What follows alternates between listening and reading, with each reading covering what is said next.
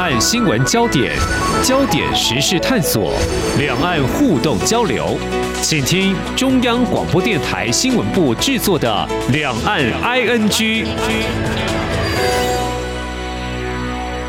听众朋友你好，我是黄丽杰，欢迎收听两岸安居节目。我们谈到中国大陆房地产，它是拉动中国大陆经济发展的火车头。不过这两三年被外界高度关注的一些业者，像恒大啦、碧桂园等等，都出现了债务危机。当然，这也不是头一遭了。过去也曾经有高官出访期间，哈，特别从海外要赶回来处理。不过这一次呢，在中国大陆国家主席习近平，其实他指出房住不炒的一个坚持理念之下，任由他倒或再扶一把呢？最近最新的做法，明显就是要再撑房地产了。怎么做呢？另外呢，我们要谈另外一个面向，就是两岸的童书在内容还有图书编辑究竟有哪些差异呢？最近我们有一些台湾的业者前往中国大陆，有一个参展的机会。中央社驻上海记者李亚文也特别前往去采访。那么在今天，我们针对这两大议题特别连线他，请他带给我们第一手的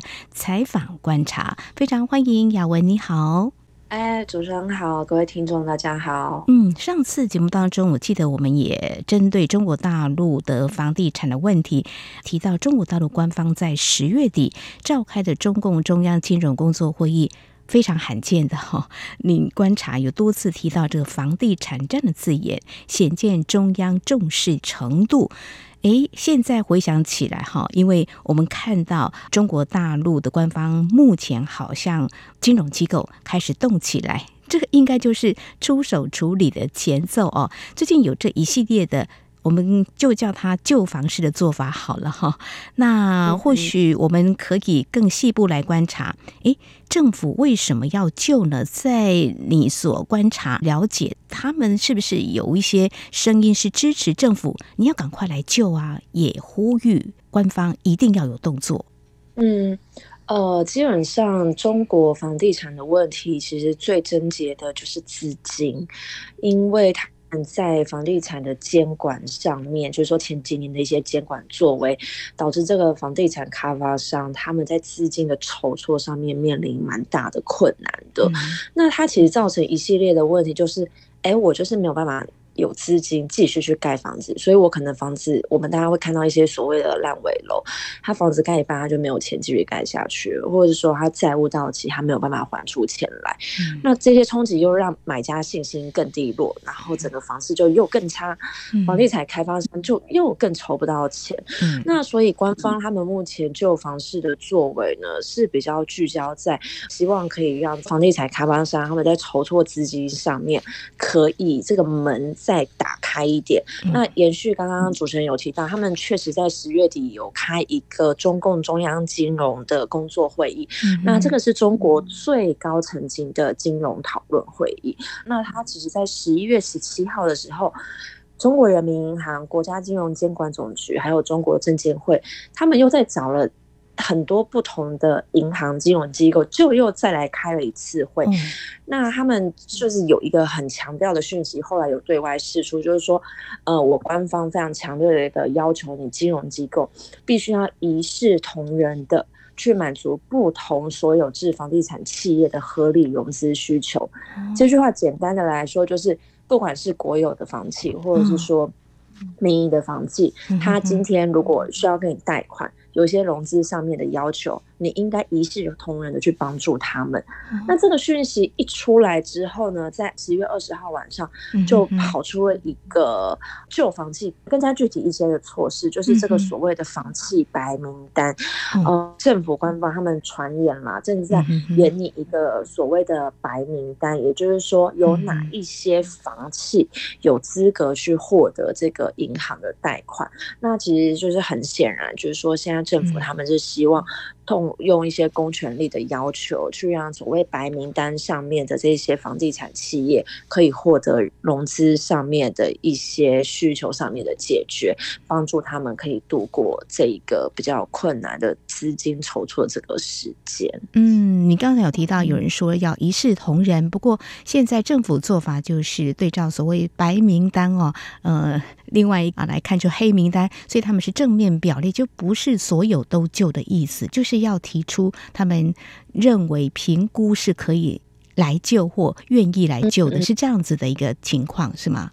对对对，从文字字面上的呃最直接的解读是这样子。那其实这边也有一些呃房地产专家，他们就对这个其实去做了一些分析，嗯、就是说，哎，你这个所谓白名单的定义到底是什么嘞？嗯、那其实中国官方因为这个政策其实是还没有一个很具体的推出，这个真的。所谓的白名单，然后到底有哪一些会入围？这些其实真的都还只是都是市场消息，政府官方都没有出来证实。那有一些房地产专家，嗯、或者是说长期在观察房地产人士，他们在面对这个白名单，他们的推测是认为说，应该会符合几个条件，你才有可能会被纳进来。首先呢，你必须是要规模够大的，嗯、就是我一定是要就对整个社会面、经济面影响力比较大的房地产企业嘛，嗯、所以规模比较。大，这个一定是第一个要件。那再来就是你的资金财务状况也不能真的太差，嗯，所以他会有一些评估。那所以他们去推估，就是说，呃，你的房地产销售在全中国。在这个销售排行榜，如果你是前面一百名的这个房地产企业，这个尤其可能是有机会的。那大家就会好奇啊，嗯、那你所谓的这个资金状况要很稳健，那是要多稳健？因为我就是因为资金拿不出来，所以导致我现在经营有困难，然后有一系列的骨牌效应。那我就是不稳健的状态啊。就是如果说这个稳健状态是白名单的前提，那。真正有困难的，他真的可以拿到这个所谓的融资上面比较方便的这个便利吗？嗯，所以，但是因为这一切其实都还是在一个非常模糊的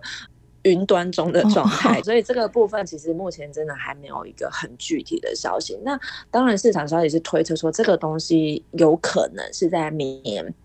也许第一季或是上半年，也许会推出来比较具体的政策，然后而且是可以落实下去的，所以大家其实现在都还是在一个等待的。观望的状态，这样是这到底要怎么样来救？那这个原则条件是什么？如果对照当初习近平推出所谓三道红线哦，就是二零二零年八月，这个住建部央行在对十二家房企约谈当中提出三个监管要求，要求房企剔除预收款的资产负债率不得大于百分之七十，净负债率。不得大于百分之一百，现金短债比不得小于一倍。那这样的政策一出，影响市场的结果，现在又要用另外一个政策调整处理一些问题哦。那么事实上呢，面对这个房地产的问题，我们再把时间再往前。啊，倒转在一年前的时候，其实当时中国大陆北京当局已经推出包括十六条金融举措在内一系列政策支持。当时还担任国务院副总理的刘鹤，在隔一个月之后呢，他还说房地产业是经济支柱，也考虑新措施。来改善行业的资产负债状况，引导市场预期跟信心回暖。可见中国大陆在考虑到底要不要救，应该是思考了蛮久的哈。那现在比较嗯可以期待，大概就是明年初的时候会具体名单出来。不过这个政策有可能给市场上一些信心吧。所以在这个比如说投资。市场方面，股市会不会有受到一些激励啊？嗯，刚刚提到这个白名单的消息，它在二十号晚上开始陆陆续续有一些媒体披露。嗯，那它其实接下来的几天，房地产类股几乎都是收涨收红的这个状态，嗯、所以它确实对于市场的那个振奋的情绪其实是蛮大的，大家都算是很寄望这个政策有没有可能让房地产企业他们面临的一些困境可以获得一些扭转。嗯，嗯，其实这么一系列。最终的目的啦，就是说官方他们其实，在先前的会议，他们其实也都有强调过，其实他最终的目的是，他们很担心，就是说，因为房地产企业它跟银行之间的联系还有借贷关系是非常紧密的。其实他们最担心的就是，如果房地产企业你假设真的一个一个倒下去，它很有可能会变成一个比较，就是说更大，然后牵连。多的系统性金融风险，假设你银行这边也出问题的话，嗯、那这个麻烦可能会更难、更难、更难处理。嗯，的确，在台湾有相关的学者，我也曾经请教过他们，就担心下一步就是这个房地产这个资金的这个问题啊，现在烂尾的问题，的确是非常的棘手哦。如果真的要从根本来处理的话，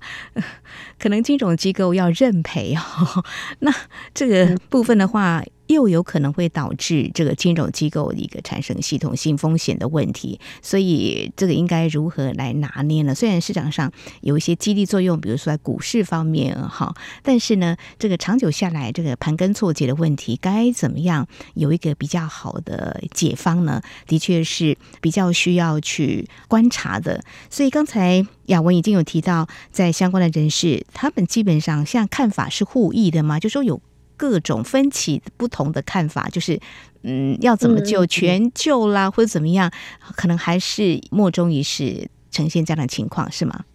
嗯，对，就是嗯，我觉得可以分几个方面来看，嗯、就是说，在银行有国有银行、嗯、民营银行嘛，那其实通常在这种状态 下，就是官方出来说话，国有银行绝对是最主要的主力。嗯、但是国有银行他们在这几年银行的自己的经营上面，其实他们也有一些很辛苦的地方，包括说你可能本来是靠这个贷款的利息是你银行的主要收入，嗯、但大家不贷款。或者是说，你最大的客户也不来。增贷了，你这个部分的收入肯定是降低的嘛，嗯、所以他们在经营上面这几年也是遇到一些比较辛苦的地方。嗯、那他又要去控制他这个不良贷款率，嗯、就是说我这个坏的账、呆账，嗯、这个一定是要拉在一定的比率之内。嗯、所以你现在政府要求这一群银行要去面对一群很有风险的房企，然后还要求我拿钱出来，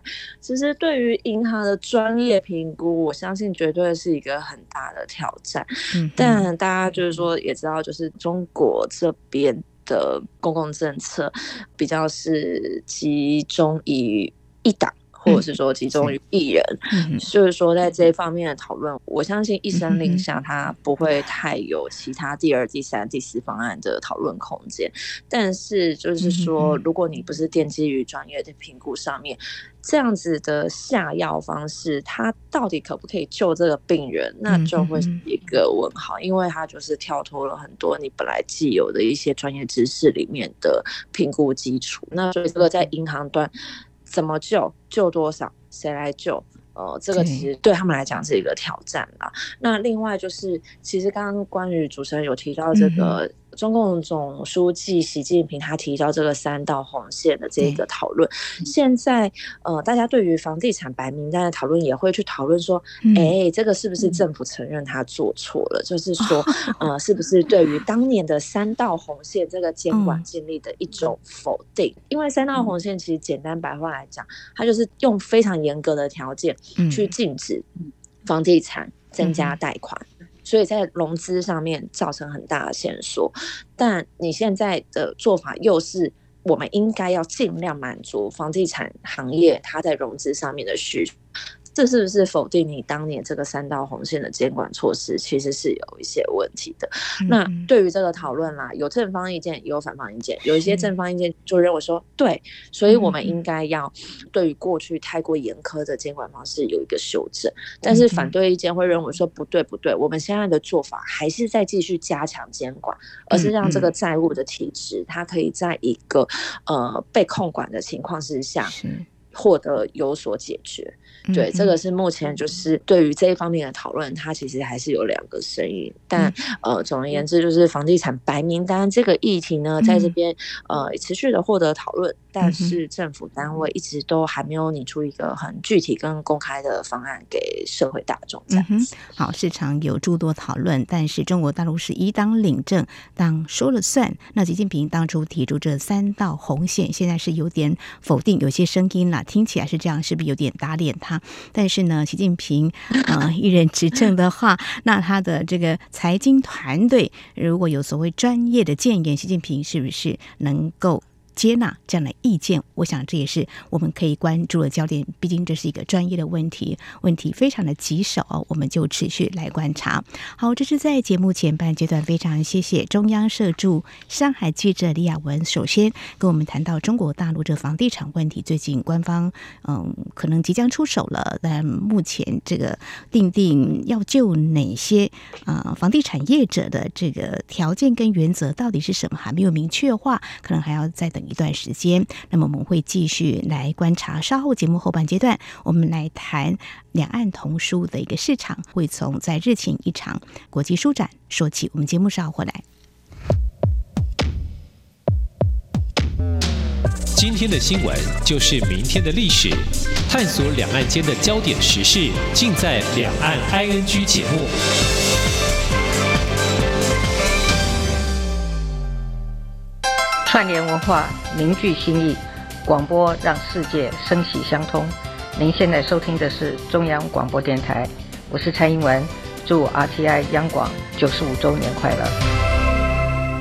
这里是中央广播电台听众朋友继续收听的节目《两岸 ING》，我们节目持续连线人在上海的中央社驻上海记者李雅文。接下来我们就要谈，在前几天，嗯，上海有一场这国际童书展。十七号到十九号举行，虽然已经落幕了哦，但是呢，我觉得可以谈的面向还挺多的。那么，先谈一下我自己的一些观察跟感受啊。其实谈到这个读书啊，在学生时代是被 要求的，因为有考试压力哦。呃，但是如果说在国小阶段呢，或更小的这个幼稚园、幼儿园的孩子呢，我想所看的书其实是非常的广泛哦。嗯，就在上周日哦，星期天的时候，我看到一位妈妈跟念小学的孩子哦，他们手上各捧着堆着高高的书，大概高度大概眼睛。露出来而已哦，就可以看到前面这样，真的好多书要拿去我住家附近的图书馆来归还。诶，就觉得这个小朋友的阅读量真的很大哈，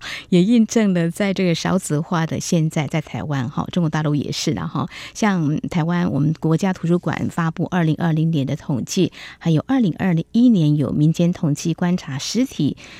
书跟线上的书籍出版的市场是萎缩的，但是很特别的，像儿童读物啦、漫画啦、教科书却相信成长哦。我想应该是可以预期，亲子共读在台湾是非常普遍，还有培养这精英教育之下哈，业者怎么样来满足需求，并且进一步开发。市场，但是面向中国大陆有没有什么差异？好，我们就要来谈这场国际图书展，这第十届了哈。雅文，你也前往采访，我想在众多展出书籍当中哦，我们台湾的童书虽然是躺在那儿等待它的主人跟预约更多下一个爱书人，那我们就很关心我们这一届哈有多少台湾的业者前往展出我们的优秀作品呢？雅文，哈。呃，这一次上海国际童书展，台湾的部分有三十多家出版社，然后六百多种版权书参加这一次的这个上海国际童书展。嗯、那我们台湾的出版社呢，它是组成一个联合展位，嗯，所以你如果假设有到现场，你会看到就是我们的、嗯、呃台湾出版社，它是在同一个地方就是参加这个展览，然后陈列我们这边的一些版权书作品这样子。嗯，我觉得大家集合起来，也让一些爱书人在选购的时候、参考的时候，可以一次呢就能够满足哦。那我们从第一届就参加到今年是第十届了嘛，哈、嗯，我们应该有一些经验，所以在展览的会场也有一些相关的，不管是着眼市场，或是本身就是图书作者，有机会来跟他们聊一下哈。那就这次我们参展的主题跟中国大陆看起来有。没有什么样的差异呢？就是说，我们其实大部分的出版商参加这个展览了，他最主要呢是希望自己的东西，他可以透过授权的方式，让中国大陆这边在地的出版商去出版简体中文版，嗯、所以他在版权授权出版上面是这个参展的一个比较主要的目的，算是一个媒合品。嗯、那其实我们的这一次参展有蛮多绘本作品，嗯，还有一些当然也是一些可能比较吻合学校课程的一些东西这样子。那我们就谈绘本部分好了，嗯嗯、好，就是说在绘本的部分呢，其实我们可以看到台湾，就是说根据我们一些老师在现场的一些讨论啊、分析，嗯，他们有提到说他们有去观察到，就是台湾的绘本在画风上面，它是比较精致的，然后用色也很大胆，还有它可能在表现的风格上面是很自由奔放的。那当然，中国大陆他们在绘本的制作上面，品质跟呈现出来的一些。氛围等等的，其实这几年也越来越好。但台湾在这个精致度，还有就是说画风上面的自由奔放这个部分，其实还是很明显，你会看得出来说，哎，这个就是大陆作品跟台湾作品的不同，嗯、就是在这个部分的差异上面，算是台湾的绘本作品一个还蛮突出的优势。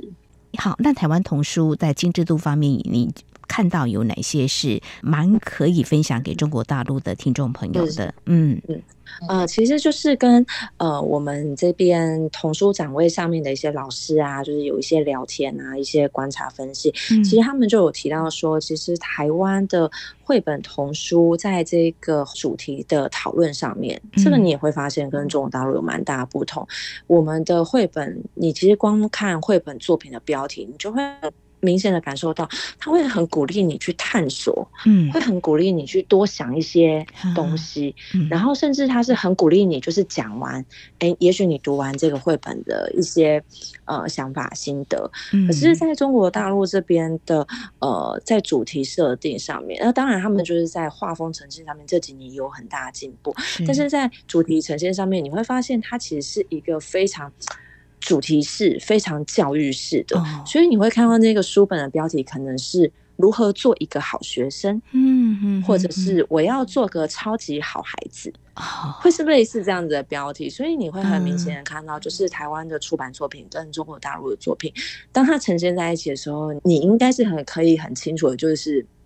指出来哪一个是台湾出版社所带过来的，嗯、这是蛮大的差异。很清楚，这几年大家在讨论政府的有一个新的课纲嘛，哈。那其实老师的教法呢备受挑战。那其实所要谈的就是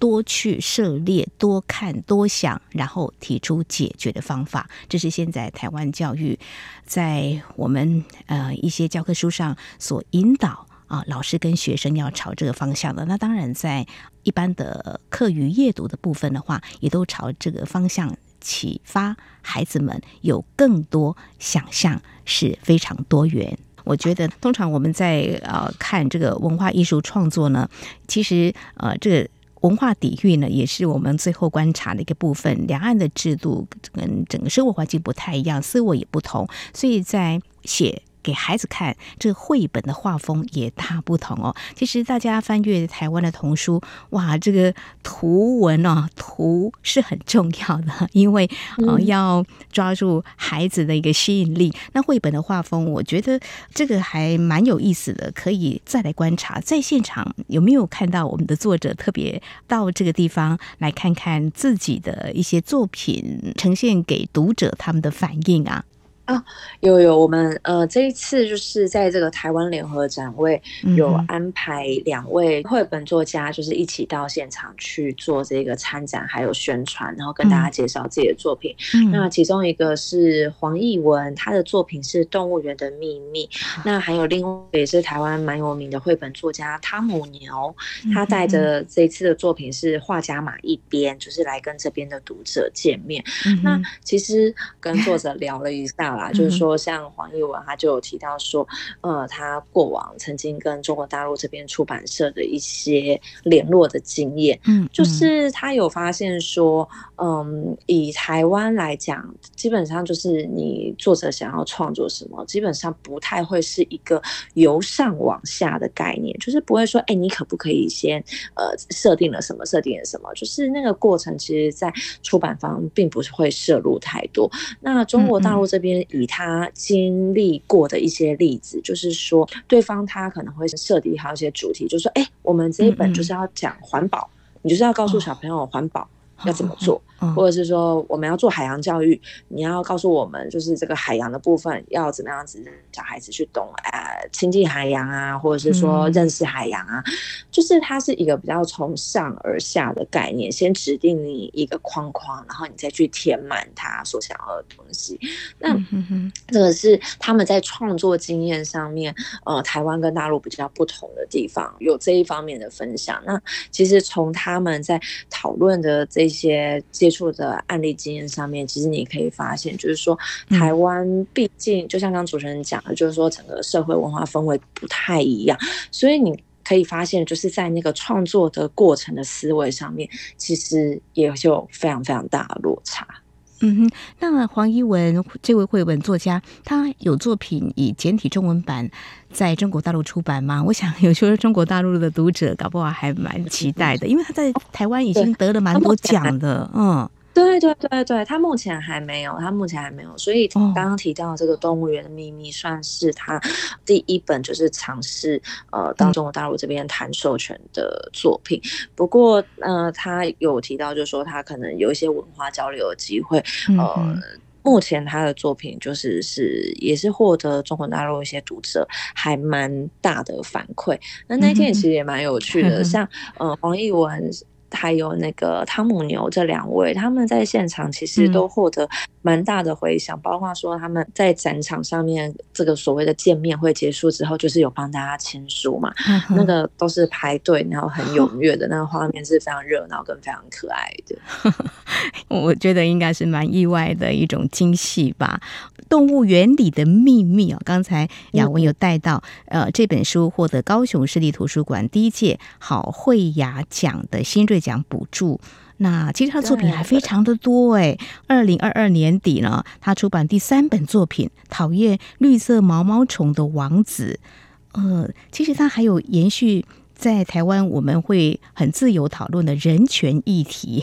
在童话故事里头的框架跟氛围里头，陪伴儿童读者认识什么是权利，还有权利的代价。你看这样子一个议题是不设限的，其实对，但是在这边就。嗯，当然就是不能够谈了哈，这个就可能踩到这个红线了哈。所以在台湾是自由奔放的。而另外，汤姆牛他带的作品《画家马一边》，你看这个，对对，光是这个书名就觉得有蛮多想象空间，或是蛮吸引人的哦。那他的作品的绘本是一个什么样的风格？跟黄一文的可能不太一样，嗯，汤姆牛他那天在介绍的时候，他有谈到，就是他是以现代水墨的方式去做呈现，就是他提到说，他这几年就是在这个画风上面的呈现，他会蛮乐意去尝试一些比较不一样的形式，这样子。哦，现代水墨的方式还蛮特别的，在台湾啊要写书法什么的哈，这个慢慢的因为这样子的电脑啊啊手机呢都非常风行，当然有科技的辅助，也会有另外不同方式的一个呈现跟表现了哈。那两位这个绘本作家有机会到上海跟中国大陆的一些读者。我想是一个相见欢哈。这个签书会在现场，雅文感受到也带给我们好，希望未来。在这个部分，两岸呢，希望有一些激荡了啊。我们的经验跟我们创作的发想，可以分享给中国大陆的朋友。好，我们在今天呢，针对日前在上海举办的这场的国际童书展呢，啊，还有中国大陆官方展开就房地产，那么金融机构将会给予融资，但是条件是什么呢？我想后续可以再继续观察。也非常谢谢我们中央社驻上海记者李雅文今天。带给我们这两个议题的第一手采访观察，非常谢谢雅文，谢谢你，谢谢谢谢。好，以上就是今天两岸局节目，非常感谢听众朋友您的收听，黄丽杰祝福您，我们下次同时间空中再会。